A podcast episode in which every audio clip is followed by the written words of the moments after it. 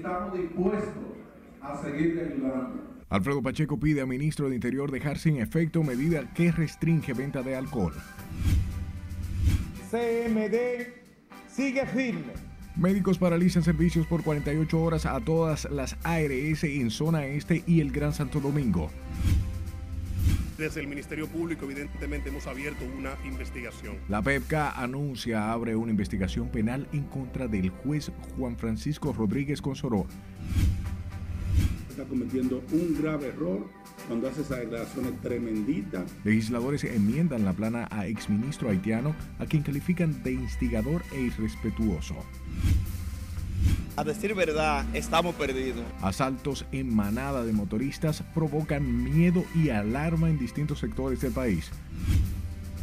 Quienes llegaron al lugar indicado encontraron que había dentro una persona eh, fallecida. Hombre muere aplastado por un árbol cuando transitaba en su vehículo por la zona universitaria. Banco Central informa remesas alcanzaron más de 8 mil millones de dólares durante este año. Una bendición de Dios. Y la madre de Damián, el habitante 8 mil millones del planeta que nació en el país, es soltera y no trabaja.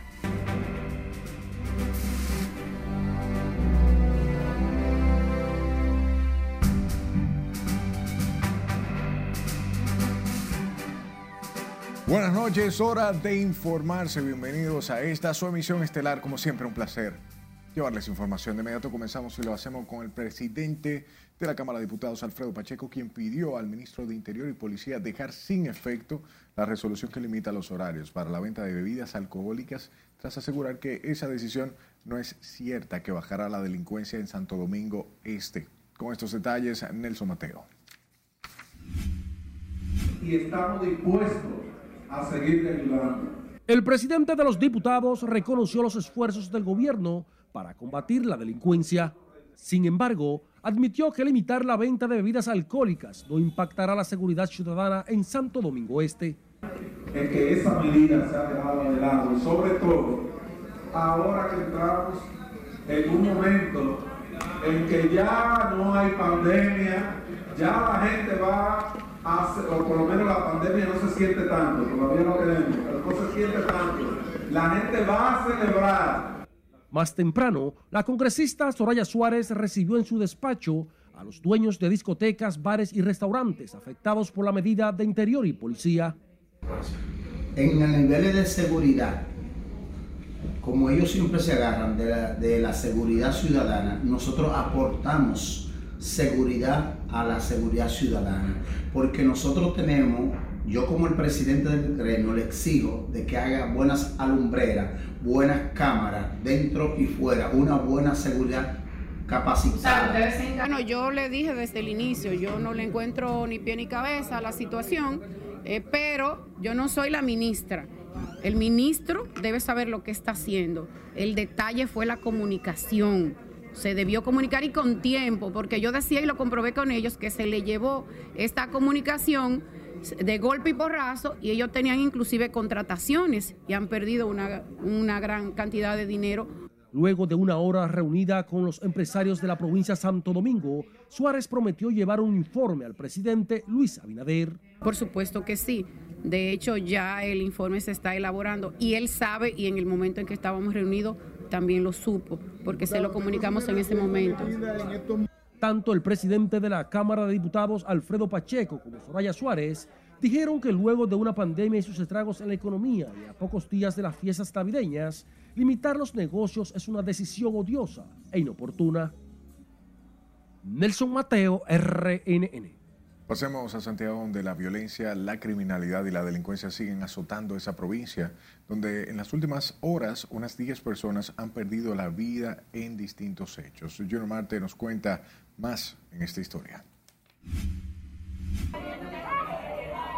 Yesenia Sánchez es la nueva víctima que se suma a la lista de casos que se registran en esta ciudad de Santiago ante una espiral de violencia que al parecer no tiene fin.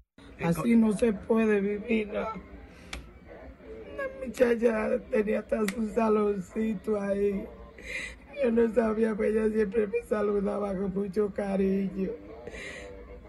Eso no se puede.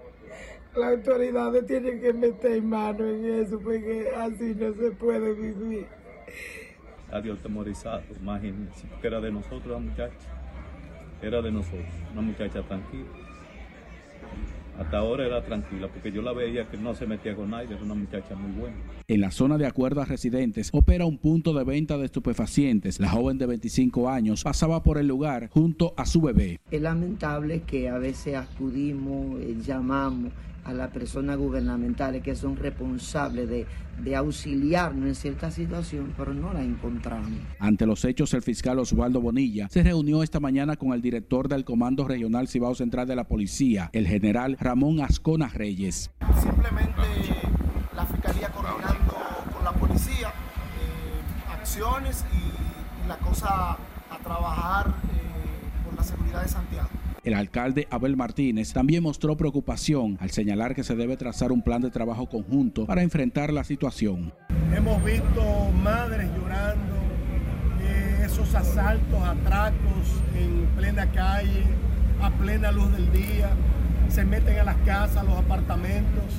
Vemos además la ineficacia de las autoridades a la hora de prevenir el crimen o el delito. Con este hecho suman 10 las muertes violentas en las últimas 72 horas en la ciudad corazón.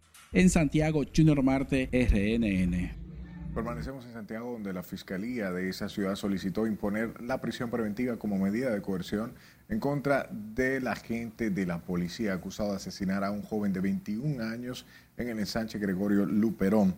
En la instancia se acusa a Smoilin Sánchez Montero, un raso de la policía, que disparó deliberadamente provocando la muerte de Yalfani Albert Reynoso Trinidad, de 21 años, en medio de una supuesta persecución. Las investigaciones realizadas por la Fiscalía permitieron identificar a Sánchez Montero como el agente que, usando un arma de fuego, disparó contra la víctima. Paralelo a esto, el expresidente de la Suprema Corte de Justicia, Jorge Subero Isa, expresó hoy preocupación por el aumento del caos de violencia que registra el país, una problemática que dice requiere del compromiso de toda la sociedad para ser erradicada. Y como nos cuenta Scarlett Guichardo, Subero Isa reaccionó en desacuerdo con medidas como la restricción del horario para consumir bebidas alcohólicas para frenar la delincuencia. El problema no es de ahora, el problema es muy viejo, el problema es ancestral. Para el expresidente de la Suprema Corte de Justicia, Jorge Subero Isa, los hechos sangrientos que alteran la paz deben ser abordados con políticas que permitan fortalecer la calidad de la educación, generar empleos y erradicar la pobreza. Erradicar la violencia en la República Dominicana como en cualquier otro país del mundo no es una cuestión fácil, es todo un proceso, requiere de muchos compromisos eh, ciudadanos, de mucho compromiso de las autoridades. Por eso que yo no creo en los operativos. Con él coincide la presidenta de la Fundación Vida Sin Violencia, Yanira Fonder, quien ve con pesar que al menos 64 mujeres han muerto víctimas de los feminicidios en lo que va de año, de acuerdo con las cifras que maneja esa organización. De eso, 53 eh, representan feminicidios íntimos de parejas o exparejas y vemos que hay ya 65 huérfanos en lo que va del año. La situación preocupa también al neurocirujano José Joaquín Puello, quien dice las conductas violentas en gran parte de la población afectan el desarrollo cognitivo cerebral. No es nada extraño. Ustedes saben que la violencia se divide en muchos aspectos. Eh, hay una parte genética, hay una parte que puramente eh, de orden social, hay una parte que tiene que ver con la marginalidad, otra que tiene que ver con la pobreza y obviamente hay personas enfermas, eso no hay ninguna duda. Pero, pero, el problema de la violencia en nuestro país está asociada con los dos años de pandemia que nosotros pasamos. Para la buena convivencia de la población y un ambiente más sano de las próximas generaciones, especialistas abogan por fomentar una educación centrada en valores y el respeto a la vida. Este martes la Fundación Vida Sin Violencia celebró el quinto desayuno por la paz con la conferencia El cerebro y las relaciones armoniosas a cargo del reconocido neurocirujano José Joaquín Puello. Es Carelet Guillardo, RNN. Al menos ocho desconocidos a bordo de varias motocicletas asaltaron a un ciudadano que caminaba por la calle Paseo del Arroyo en el sector Arroyo Hondo del Distrito Nacional. Catherine Guillén conversó con residentes de la zona quienes aseguran están atemorizados con la nueva modalidad de asaltos en manada. A decir verdad, estamos perdidos. Nos sentimos totalmente desprotegidos. Aunque no es la primera vez que sucede un atraco en Arroyo Hondo, los vecinos de este sector nunca habían visto uno de esta magnitud, en el que ocho delincuentes motorizados asaltaron en manada a un ciudadano a plena luz del día. Porque la ola de, de delincuencia nos está acabando. Ya aquí uno tiene miedo. Para ir ahí a esa esquina ya usted tiene que dar la cartera, el celular, déjalo todo, porque de verdad que aquí en la colina de los ríos estamos totalmente desprotegidos. Usted ve las olas de policía que pasan haciendo aparatajes, que lo voy a decir sin temor, haciendo aparatajes, deteniendo a las personas que de verdad no están haciendo, no están delinquiendo. Lester Herrera, un ciudadano dominicano de origen cubano, fue despojado de todas sus pertenencias, entre ellas sus documentos, dos teléfonos celulares y tarjetas bancarias, de las cuales le sustrajeron al menos 30 mil pesos. Estamos en este temor que está pasando con esta delincuencia, delincuencia tan grande que no se sabe, la policía hay que, tiene que ponerse más, más acorde. Mira, ese, ese, ese atraco ayer por la mañana a las seis y media, mucho carro, mucha gente y como quiera andan esos delincuentes haciendo eso, eso, esos atracos tan grandes. Una cámara de vigilancia grabó el momento en el que uno de los desconocidos abordó de manera sorpresiva a Lester a pocos metros de su trabajo en eso de las 6.33 de la mañana. Él estaba bien asustado, ya que él es cubano, él no es dominicano. Tiene un tiempo aquí en el país ya trabajando con nosotros. Y él me dice que inmediatamente lo interceptaron, cinco motores, se ve en el video como uno se para aquí delante, se paran otros cuatro un poquito más detrás y lo encañonan con armas de fuego. Ellos mismos entonces le apuntan a los vehículos que venían pasando para que nadie interfiera en el atraco. En el momento en que se retiraban del lugar, el conductor de un carro pasó cerca y de manera desafiante lo apuntaron con sus armas. Los asaltos en manada en distintos puntos del país han comenzado a atemorizar a la población. Catherine Guillén, RNN. La policía identificó como Alexander de la Rosa de la Cruz, Giancarlos, al joven que asesinó de un disparo en la espalda a un adolescente de 16 años en estado de embarazo en Gualey. Las autoridades informaron que activan su localización y le exhortan al joven de 22 años a que se entregue a la justicia para que responda por los hechos. La pistola marca Arcus, calibre 9 milímetros, la cual habría sido utilizada por el prófugo para herir y ocasionar la muerte a su pareja, fue recuperada por la Policía Nacional. De su lado, un hombre murió este martes tras derribarse un árbol y caerle al vehículo en que viajaba. Esto en la calle Santo Tomás de Aquino, esquina Santiago, en la zona universitaria. Con estos detalles, Juan Francisco Herrera. Que solamente había un solo- una sola persona en el vehículo. Como una tragedia calificaron los familiares y residentes de la zona universitaria la muerte de Noeris Gómez Ramírez, quien falleció tras caerle un árbol a su jipeta cuando pasaba por la avenida Santo Tomás de Aquino próximo a la UAS. Cuando yo lo vi, eso me quedó choqueado porque yo vi que había un carro. eso- entonces yo salí de una vez para ver. Mi mamá dije, llamen al 911, llamen al 911. Yo veo, y el muchacho estaba vivo todavía. Cuando yo pasé por ahí, esa vaina me tenía, me tenía un chin choqueado. Eh, eso, eso le da impotencia a uno. Uno ve una persona trancada ahí, pero no le puede hacer nada. Expresaron que escucharon el impacto cuando se cayó el árbol que cegó la vida de Gómez, quien se dirigía a buscar su esposa y su hijo que trabajaban próximo al lugar. Ellos vienen, podan, claro que sí, pero podan una parte que solo cuidan la parte eléctrica. Entonces la otra parte de las matas, de los árboles, quedan inclinadas a un solo lado y no se dan cuenta que esos árboles ya están grandes, son viejos y por sobre todas las cosas, sus troncos quedan superficiales. Unidades de los bomberos llegaron al lugar para luego de una ardua labor sacar el cuerpo de la víctima, y retirar el enorme árbol colapsado. Fuimos informados vía el sistema 911 de que había un árbol que cayó encima de un vehículo. Inmediatamente enviamos dos unidades de rescate. Quienes llegaron al lugar indicado encontraron que había dentro una persona eh, fallecida.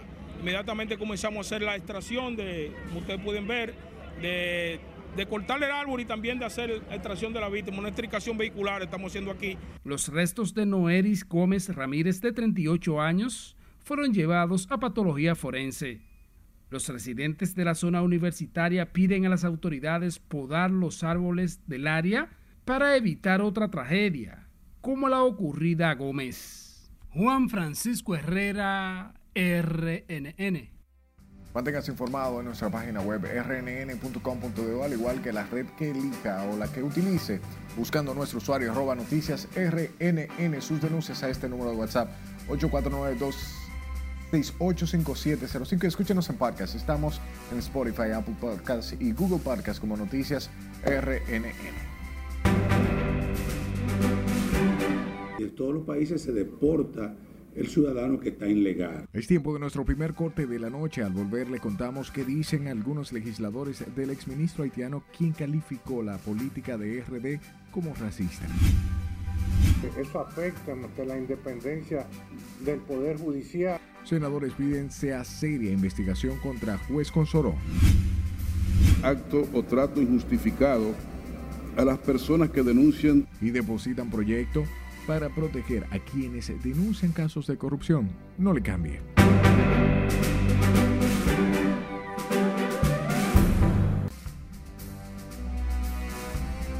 Moscú atacó con misiles este martes ciudades ucranianas, sumiendo a 7 millones de hogares en la oscuridad, lo que opacó el júbilo por la retirada rusa de la ciudad de Kherson. Catherine Guillén está con nosotros y nos presenta el siguiente resumen internacional. Gracias, muy buenas noches. Rusia efectuó hoy el ataque aéreo más masivo contra la infraestructura energética de Ucrania desde el inicio de la guerra con el lanzamiento de más de 90 misiles y lo hizo en plena cumbre del G20 en Bali. El gobierno de Polonia atribuyó hoy a un misil de fabricación rusa la explosión registrada este martes en el este del país, cerca de la frontera con Ucrania, que causó dos muertos y convocó al embajador de Rusia en Varsovia. Rusia aseguró hoy que no ha efectuado ataques contra objetivos cerca de la localidad polaca de Seudon y calificó de provocación deliberada las afirmaciones de medios y funcionarios polacos sobre la supuesta caída de misiles rusos en la frontera entre Ucrania y Polonia. Polonia decidió aumentar este martes el número de unidades en disponibilidad militar después de que se publicaran reportes de caídas de misiles rusos en su territorio. Los gobiernos de Estados Unidos y Cuba se mostraron este martes satisfechos tras la celebración de una ronda de conversaciones sobre migración irregular, así como abiertos a ampliar la paleta de temas en la agenda bilateral formal. Representantes de los ejecutivos a ambos lados del estrecho de la Florida se reunieron en La Habana en el segundo encuentro de este tipo desde la llegada del demócrata Joe Biden a la Casa Blanca para abordar un asunto cada vez más polarizante en Estados Unidos que está experimentando cifras récord de migrantes en su frontera sur. La Corte Suprema de Perú dictó este martes cuatro años y medio de cárcel contra el excongresista Kenji Fujimori, hijo menor del expresidente Alberto Fujimori, por el intento de negociar de manera ilícita el apoyo de legisladores para evitar la destitución del exmandatario Pedro Pablo Kuczynski, quien después indultó al padre del ex legislador.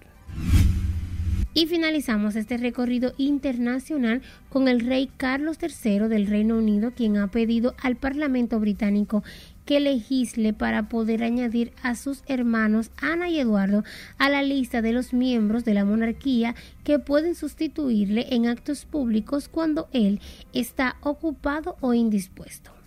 Se espera que el gobierno presente el proyecto de ley de consejeros de Estado para enmendar las actuales leyes de la regencia que disponen que los potenciales sustitutos son la pareja del monarca más los cuatro primeros herederos mayores de 21 años. Hasta aquí las noticias internacionales de esta noche. Paso contigo. Gracias, Catherine, por las informaciones. Nosotros retornamos al plano local. Hablemos de los senadores y diputados de distintas bancadas quienes salieron al frente de los cuestionamientos del ex canciller haitiano en el país, Claude Youssef, a quien califican como un irrespetuoso y desconsiderado por hacer críticas infundadas sobre la política migratoria del país. Jesús Camino consultó la opinión de los congresistas y nos trae la historia en directo adelante. Buenas noches.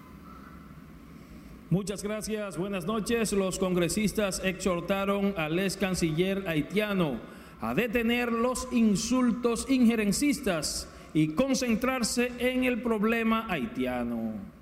En todos los países se deporta el ciudadano que está ilegal.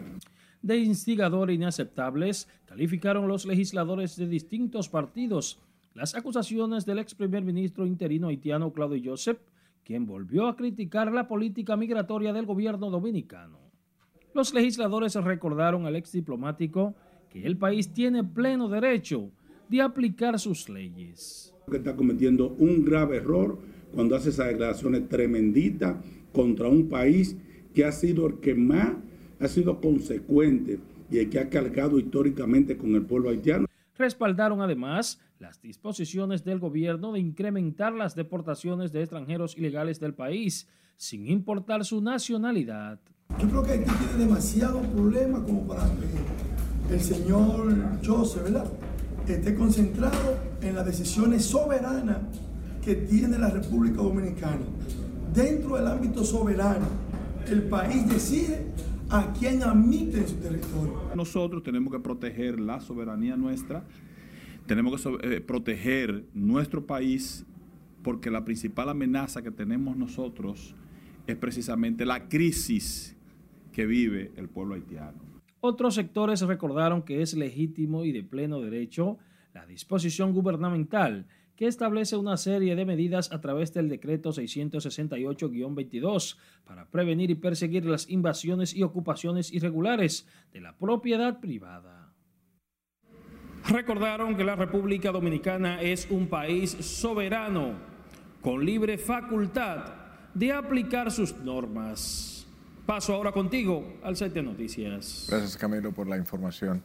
Hablamos de la Oficina Nacional de Estadística que reafirmó este martes que la confidencialidad de la información de la población está garantizada y han reforzado la seguridad de los empadronadores en las zonas de difícil acceso como parte de los trabajos del Censo Nacional de Población y Vivienda que se estará realizando hasta este 23 de noviembre en cada rincón del país. Tenemos más información de la mano de Laura y Lamar.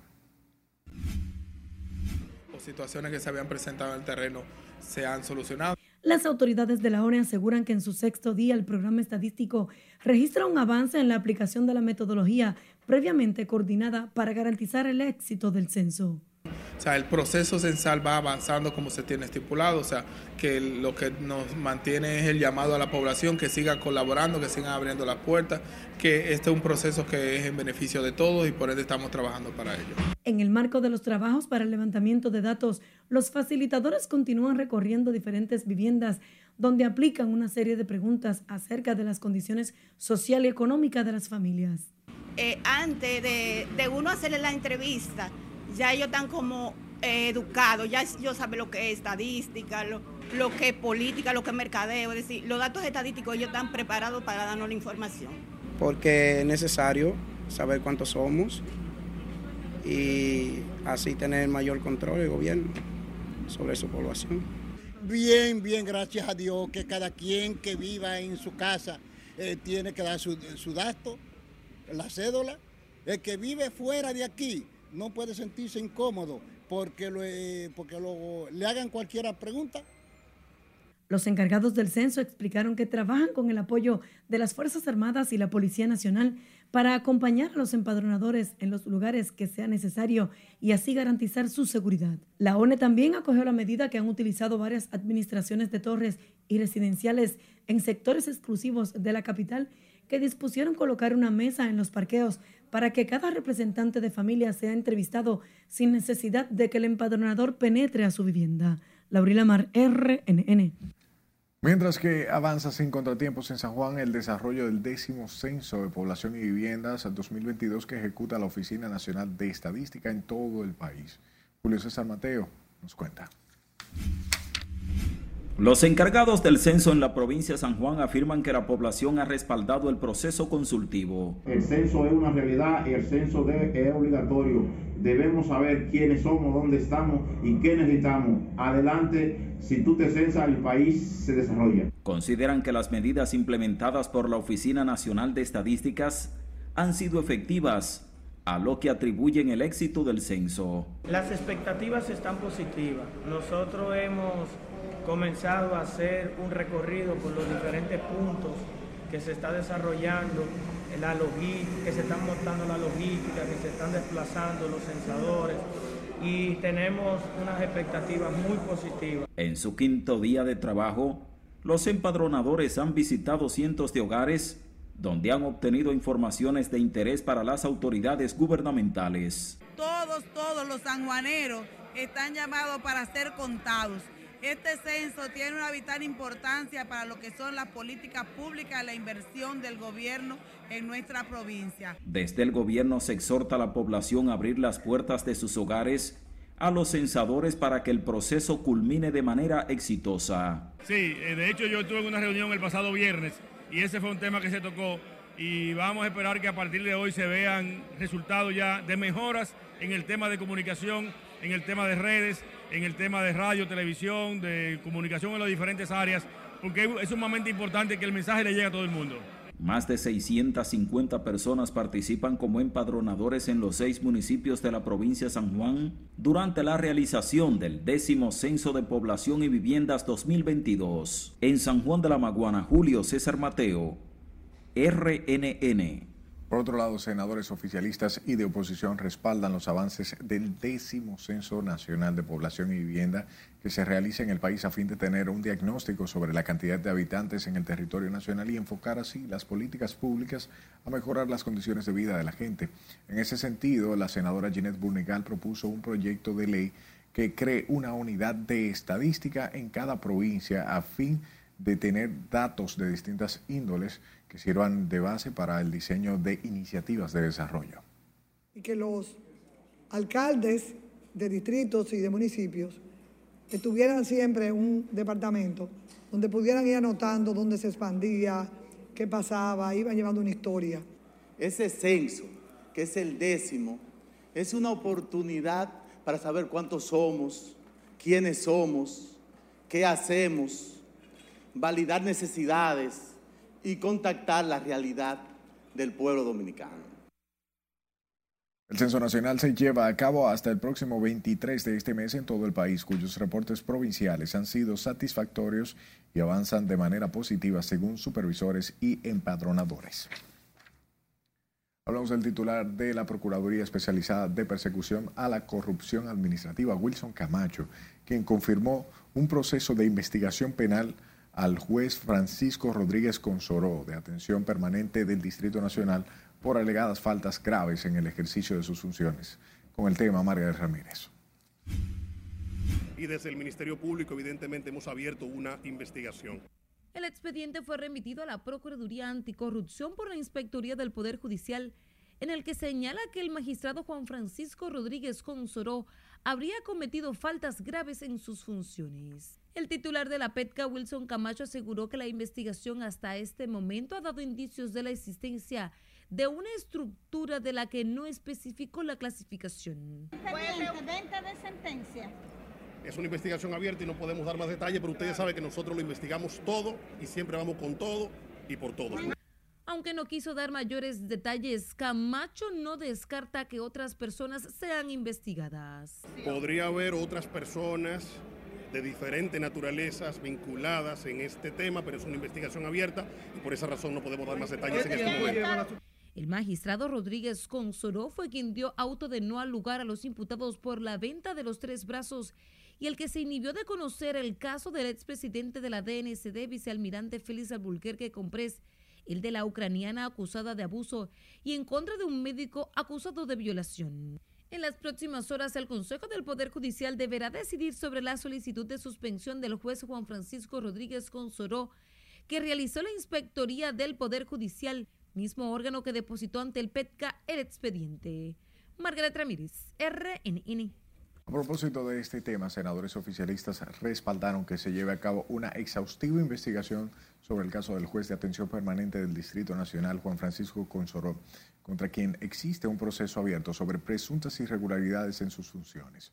Precisaron que ese caso confirma la independencia con que actúa el Ministerio Público, lo que evidencia también que en el país se está aplicando la ley sin importar de quién se trate dar una opinión al respecto de lo que tiene que ser una investigación en cualquier poder del Estado donde se pueda haber algún tipo de irregularidad. Nosotros aplaudimos cualquier investigación que se haga porque no se puede estar ya escuchando rumores y que las cosas se queden ya como si nada. No creo que, que eso afecte la independencia del Poder Judicial. O sea, yo creo que si algo se ha respetado de una manera tajante en este gobierno, es el hecho de que el presidente Luis Abinader ha propiciado eh, una justicia independiente. Que no ofreció mayores detalles, la información sobre el caso del juez de atención permanente Juan Francisco Consoró fue dado a conocer por el titular de la PEPCA, Wilson Camacho. Mientras que el sexto juzgado de institución, o bien de instrucción del Distrito Nacional, ratificó este lunes la medida de coerción en contra del exdirector del Cuerpo Especializado de Seguridad Turística, general Juan Carlos Torres Robiú, imputado en el caso de corrupción Operación Coral 5G. La magistrada Janibet Rivas rechazó la petición de la defensa del oficial que solicita que se variara la prisión preventiva por una menos gravosa. El Ministerio Público se ha encargado de decir que está blindado. Nosotros queremos saber Blindaje tal cual como se conoce es algo impenetrable. Entonces, ¿cómo puede en este caso el señor Juan Carlos Torres Roviú incidir en un proceso donde está suspendido de sus funciones, donde ha estado durante todo un año en un calabozo, donde no ha podido el Ministerio Público presentar un argumento concreto de un peligro real de que él esté incidiendo en esos medios de prueba, en la investigación que se llevó a cabo y en la acusación que se ha presentado? Es la tercera ocasión en que el sexto juzgado de la instrucción la ratifica o bien le ratifica la medida de coerción en contra del general de las Fuerzas Armadas Juan Carlos Torres Robiú y ordena que se mantenga cumpliendo la medida impuesta en primera instancia en Najayo Hombres. De su lado, la Oficina de Atención Permanente del Distrito Nacional aplazó para el próximo sábado la solicitud de medidas de coerción en contra de Randy Misael Acosta Adames, imputado en la muerte del teniente coronel de la Policía Nacional Orlando Estefan de la Rosa en el sector de Arroyo Hondo. La medida fue adoptada a los fines de que la defensa del acusado de participar en la muerte del oficial tome conocimiento del expediente. El oficial adscrito en la Dirección Nacional de Control de Drogas fue muerto a tiros por desaprensivos mientras huían de un asalto que habían realizado en la zona. La policía persigue a otras personas vinculadas en el lamentoso hecho. Hablemos del vocero del bloque de diputados del Partido de la Liberación Dominicana, Juan Julio Campos Ventura, quien depositó este martes un proyecto de ley que protege los derechos de los funcionarios públicos y ciudadanos que denuncian actos de corrupción en la administración pública. Dicha iniciativa de la autoría del representante de la provincia de la Altagracia establece que los funcionarios y servidores sometidos al servicio civil y de la carrera administrativa que con su denuncia colaboren con la detención, investigación y juzgamiento de presuntamente corruptos, así como también de prácticas administrativas, así usarán de mecanismos administrativos de protección medidas apropiadas para proporcionar protección contra todo acto o trato injustificado a las personas que denuncian ante las autoridades competentes. Este proyecto de ley establece que los denunciantes de buena fe gozarán de protección de su identidad, derechos relativos a su carrera administrativa como estabilidad laboral, desempeño, promoción, y ambiente de trabajo acorde al cargo, beneficios merecidos, tales como capacitación y comisiones al exterior. El proyecto de ley establece que los denunciantes de buena fe gozarán de protección de su identidad, derechos relativos a su carrera administrativa como estabilidad laboral, desempeño, promoción y ambiente de trabajo acorde al cargo, beneficios merecidos. Juan Carlos Campos indicó que la probidad administrativa es uno de los principios fundamentales que deben inspirar la actuación de los organismos de la administración del Estado. Teníamos que reunirnos para revalorar tarifas y todo lo concerniente. Y se hicieron de la vista gorda. Es momento de otra pausa comercial. Al regreso se complica situación entre las aseguradoras de riesgos de salud y Colegio Médico Dominicano tras este último suspender el servicio de todas las ARS. Le diremos cuánto aumentaron las remesas en los últimos nueve meses. Y la tristeza invade la clase periodista tras muerte del fotoreportero Daniel Duvergé. Esta es la emisión estelar de Noticias RNN.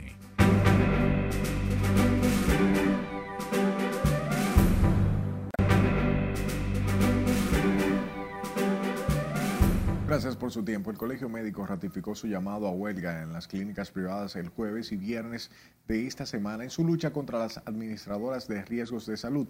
Siles Aquino con la historia.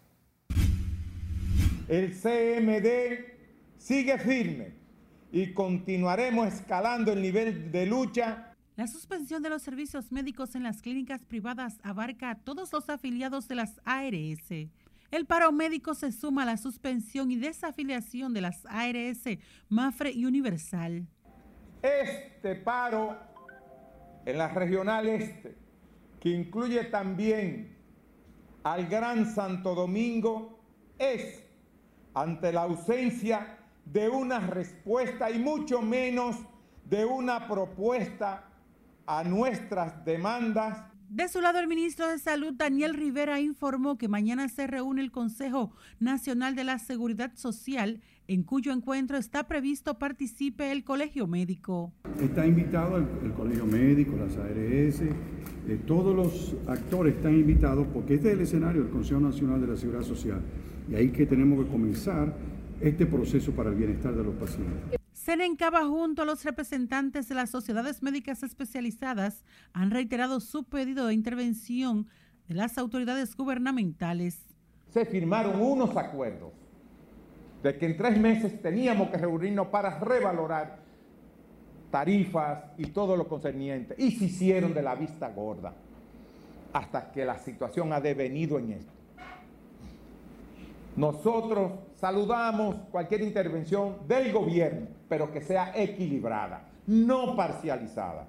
Los calenos también ratificaron el llamado a marcha el miércoles 30 de este mes hasta el Congreso Nacional, en la que también participan decenas de organizaciones.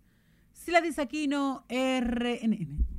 Hablamos del Banco Central que informó que las remesas que ingresaron al país en los últimos 11 meses superan los 8 mil millones de dólares, superando de este modo las remesas recibidas en los primeros meses del año 2019. Nuestra compañera Ana Luisa Peguero tiene más detalles en esta historia. Entidad financiera reveló que en el mes de octubre del 2022 las remesas sumaron 815.9 millones de dólares, registrando un incremento interanual de un 0.3%. En ese sentido, al comparar este monto de octubre con el valor promediado en el mismo mes para el periodo previo a la pandemia del 2015 al 2019, que fue de 481.9 millones, se observa un aumento importante. Este resultado confirma el establecimiento del nuevo nivel de flujos de remesas mensuales, en torno a los 800 millones de dólares. Desde Estados Unidos provino la mayor cantidad de divisas, con 614.4 millones, seguido de España por un valor de 44.3 millones de dólares, Haití e Italia, entre otros. Respecto a la distribución de las remesas recibidas, el Distrito Nacional obtuvo la mayor proporción con un 34.1%, seguido por las provincias de Santiago y Santo Domingo respectivamente con un 14.4% y un 8.9%. Ana Luisa Peguero, RNN. La Dirección General de Aduanas certificó a más de 21 nuevas empresas como operador económico autorizado durante la quinta conferencia de la Organización de Estados Americanos. La Dirección de Aduanas aseguró que ajustarse a los parámetros de la OEA como órgano de control internacional permite reducir costos y transparentar la operatividad de las empresas. Todos los negocios se basen se tratan a veces en confianza. Entonces, el OEA definitivamente es una herramienta de conocer. De, yo te conozco, tú eres una, un importador, un exportador, una empresa que ha dejado ha sido transparente conmigo a nivel internacional o a nivel local y definitivamente facilita. Todo el, OEA está buscando la facilitación y la rapidez en las aduanas del mundo y en las aduanas dominicanas. Eh, seguridad y nos quita muchísimo tiempo. Hemos podido reducir tiempos de espera en almacén o en puerto de hasta seis días, lo cual pues se convierte en, flujo de caja para las compañías, eh, mejor el servicio al cliente, en fin, infinidad de facilidades para el consumidor. La conferencia del operador económico autorizado este año tuvo como tema el programa OEA, un pilar para la facilitación del comercio seguro, con el objetivo de fortalecer y consolidar las medidas de seguridad y buenas prácticas en el comercio en la República Dominicana. Aduanas propicia ese proceso de certificación cada año. Y el presidente de la Junta Central Electoral garantizó hoy que trabajan para emitir en las próximas semanas el reglamento que crea el procedimiento para sancionar el proselitismo a destiempo y que dará seguimiento a las denuncias depositadas en ese órgano por posibles infracciones de las organizaciones políticas. En ese sentido, eh, Román Hagues Liranzo insistió en que para frenar las campañas a destiempo es necesaria una normativa que establezca un procedimiento administrativo sancionador electoral que no esté contemplado en ninguna ley. Estamos viviendo un nuevo eh, eh, proceso donde se han establecido periodos muy concretos, incluso a veces indefinidos, de pre-campaña y campaña. El periodo previo a la pre-campaña ha quedado en el vacío, por eso la Junta Central Electoral resolutó precisamente en octubre del año pasado esta resolución que regula estableciendo qué está permitido y qué está prohibido en este periodo previo a la pre-campaña. Entonces, eso está muy claro.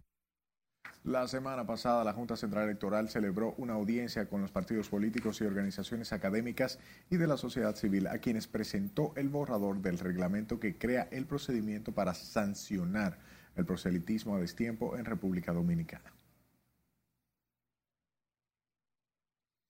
Y sepa que falleció la madrugada de este martes el fotoreportero del nuevo diario Daniel Duvergé, quien se encontraba ingresado en el centro de salud desde el sábado 5 de noviembre por un accidente cerebrovascular y otras complicaciones. La información fue confirmada por su hija Noelia Duvergé, que informó que su progenitor de 66 años de edad falleció a causa de un paro cardiorrespiratorio.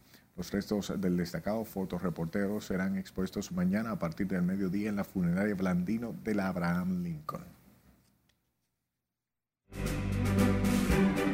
Una bendición de Dios. Es tiempo de nuestro último corte de la noche. Al volver, nace en el país el bebé Damián, quien completa los 8 mil millones de habitantes a nivel mundial una masa de aire con menor contenido de humedad. UNAMED mantiene en alerta meteorológica por incidencia de vaguada algunas provincias.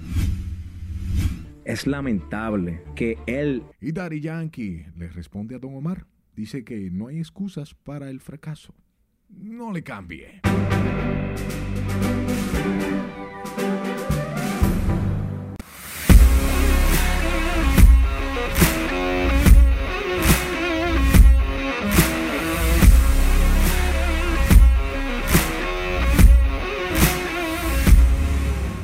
Saludos, muy buenas noches. Iniciamos la entrega deportiva, lógicamente hablando del béisbol de las grandes ligas. No, mentira, del béisbol invernal. Pero para nosotros es grandes ligas porque la pasión desborda el razonamiento lógico. Las águilas en el estadio Cibao, en el Valle de la Muerte, derrotaron. Derrotaron. ¿Y de qué forma los leones del escogido? Claro, no fue pela. Tranquilo los leones. Tienen chance matemático, matemático tres carreras por una. Orlando Caliste anotó esa carrerita luego de sencillo de Jairo Muñoz, que está increíble. Increíble está Jairo Muñoz jugando con las Águilas. Recién nombrado jugador de la semana del pelotero estrella. Por otro lado, los gigantes derrotan en el octavo a los toros del este 3 por 1. A los toros tratando, buscando desesperadamente salir de la descalificación, que es el quinto y sexto puesto. Ojo, el quinto lugar tiene chance dependiendo la diferencia de juegos con respecto al cuarto. Pero mientras tanto, los últimos dos son escogido y toros. Alguien dijo que ellos iban a quedar fuera. No recuerdo quién, pero alguien dijo. Lo cierto es que los gigantes tratan de salir de una racha negativa de cuatro partidos y los toros quieren seguir la rumba porque tienen dos victorias al hilo.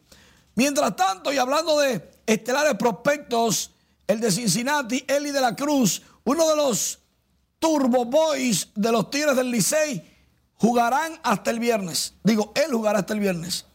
El equipo le dijo, ya está bueno, demostraste lo que puedes hacer, ya hiciste todo lo que nosotros queríamos, tienes que descansar hasta la próxima temporada. Es posible que esté debutando en las grandes ligas en cualquier momento. Eli de la Cruz demostró potencial de grandes ligas. Seguimos con el caso Fraidel Liriano. Estuvimos en las oficinas de las grandes ligas eh, en la mañana de este martes y no nos recibieron.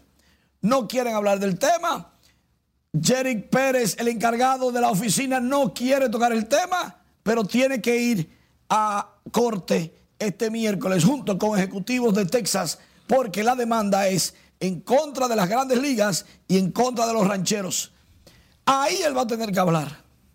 Por otro lado, Buckshot Walter, el manager de los Metros de Nueva York, fue elegido el manager del año en la Liga Nacional. Su cuarto título, el de Walter y Terry Francona, fue el de los Guardianes de Cleveland, el manager del año de la Liga Americana.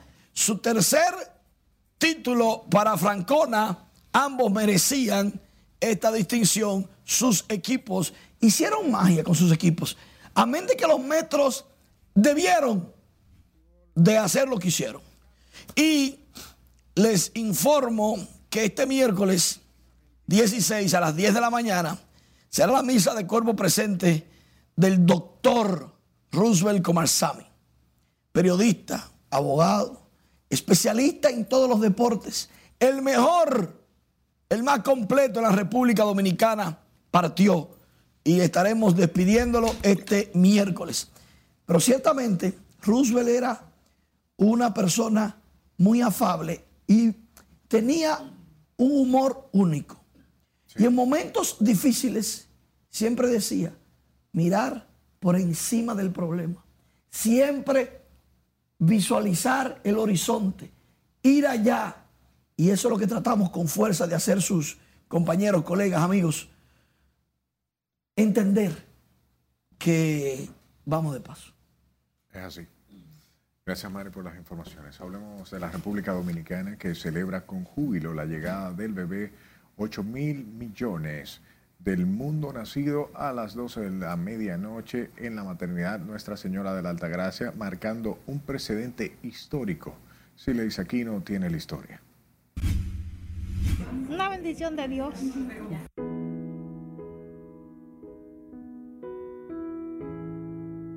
Justo en la habitación 301 del Hospital Maternidad Nuestra Señora de la Altagracia nació el niño Damián Mateo Ferrera. Damián es como llaman sus padres al niño 8 mil millones. Nació por parto normal y es el segundo hijo de su madre y primero del padre. Yo tengo planes buenos, pero ustedes saben que el pobre no... ¿Ha sobrevivido? Sí. ¿Sabías tú de, que tu niño era el número 8 mil millones? No, yo no sabía. Eso fue una sorpresa. Y que constituye el símbolo de haber alcanzado y que Dominicana haya alcanzado y sea parte de estos 8 mil millones de personas. Eh, celebramos los avances que la humanidad y también República Dominicana ha alcanzado en términos de tener una tasa de fecundidad general eh, promedio para toda la eh, América Latina y Caribe. Su progenitora Damaris Ferrera Mateo desea que Damián en el futuro sea médico. Su padre aspira se convierta en pelotero. ¿Cuáles son los planes que tú tienes para tu bebé? ¿Qué te gustaría que él sea en el futuro? Eso hay que preguntárselo a él cuando sea grande. jamás imaginaron que su pequeño se convertiría en el bebé 8 mil millones de la población mundial, marcando un hito en materia de crecimiento demográfico. Se siente bien orgulloso. Eh, tenemos como dos años. ¿Y cuáles son los planes de ustedes ahora? Oh, sacarlo por delante para que sea un muchacho de, bien y de la sociedad. Sus precarias condiciones llevan a esta familia a pedirle la ayuda al gobierno para darle una mejor vida a Damián y su hermanita. A ver si la primera dama me ayuda con una casita o con algo. Y el señor presidente también. El niño y su madre recibirán el alta hoy y permanecerán en su casa del sector Las Caobas, Santo Domingo Este. Los padres de Damián resaltan las buenas atenciones recibidas por el equipo médico que les atendió. Sila Disaquino, RNN. Mientras que la Oficina Nacional de Meteorología informó que el país se mantiene bajo la incidencia de una vaguada que permanecerá generando aguaceros en varias localidades del país. Las autoridades también mantienen siete provincias en alerta meteorológicas ante posibles inundaciones urbanas y rurales repentinas de corto tiempo. Las condiciones comenzarán a mejorar paulatinamente ya que se alejará la vaguada y comenzará a ingresar una masa de aire con menor contenido de humedad. Esta limitará la lluvia, pero no significa que no continuarán, ya que éstas serán en menor cuantía y a nivel espacial también tendrán menos eh, espacio que cubrir. Estarán concentradas principalmente en localidades también del Gran Santo Domingo y parte de Monteplata y algunas provincias de la cordillera central. La UNAMED recomendó a la población a mantenerse atenta a los distintos boletines que emita el Centro de Operaciones de Emergencias. Y la empresa Domicem, como parte de su compromiso social, realizó una jornada de reforestación de plantas endémicas en la provincia Peravia. El gerente del Sistema Integrado de Gestión de Calidad, Seguridad y Ambiente de Domicen, Juan José Peña, expresó que es tradición de la empresa cumplir con los principios medioambientales. La misión es crear valores económicos y sociales produciendo cemento de manera sostenible. Desde nuestros inicios hemos sido fiel a este principio. Uno de los pilares fundamentales es la gestión correcta y responsable de las áreas de extracción. Nos encontramos en nuestra mina, de ella extraemos la materia prima principal para la producción de clínker y cemento.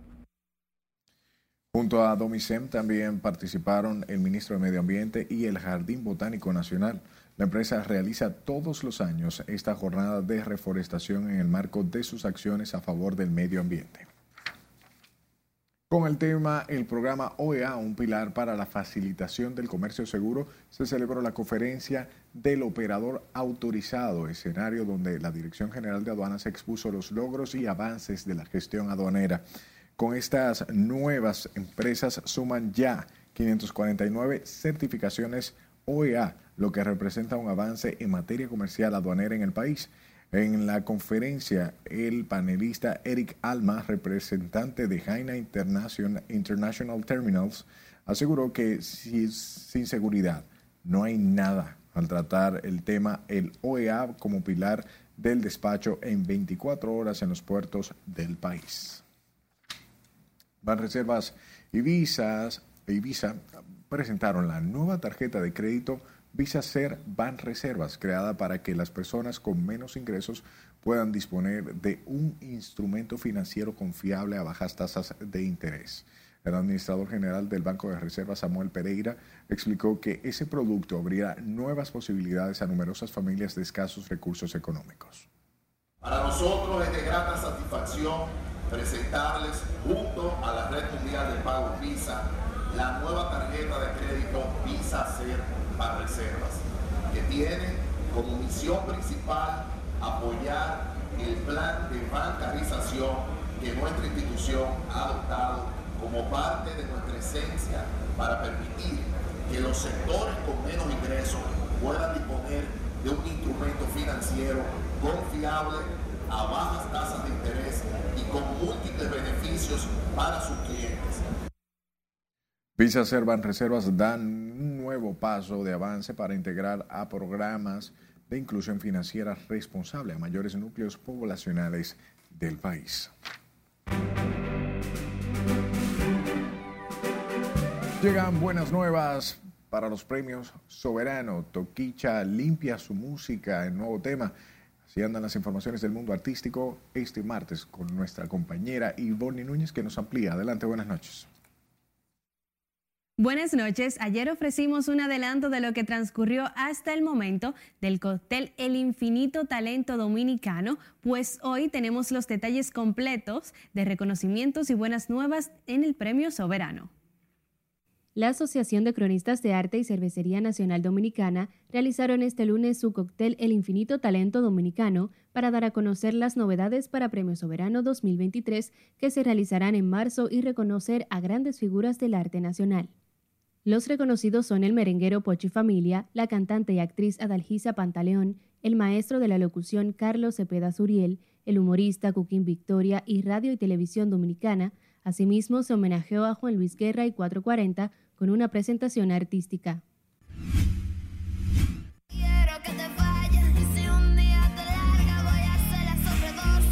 Toquilla sorprende a su público con una propuesta de música limpia en el proyecto titulado Kilos de Amor que realiza junto al rapero, compositor y cantante mexicano Natanael Cano.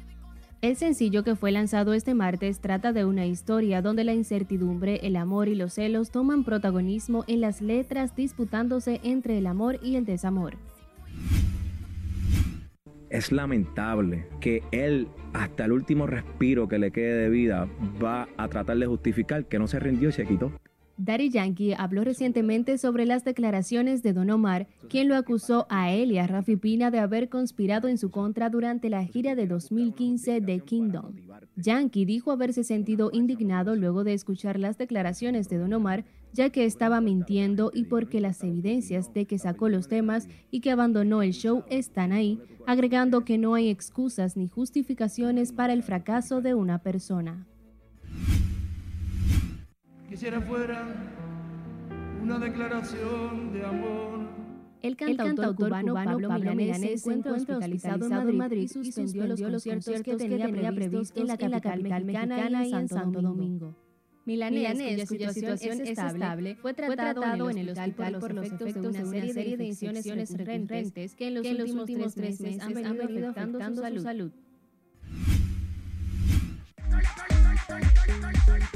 Beyoncé, con Break, My Soul, Harry Styles con Ari Was, Adele, con Easy On Me y Lizzo con About That Time han sido nominados en el apartado de Mejor Canción del Año. Muchísimas gracias por su atención. Hasta mañana. Buenas noches.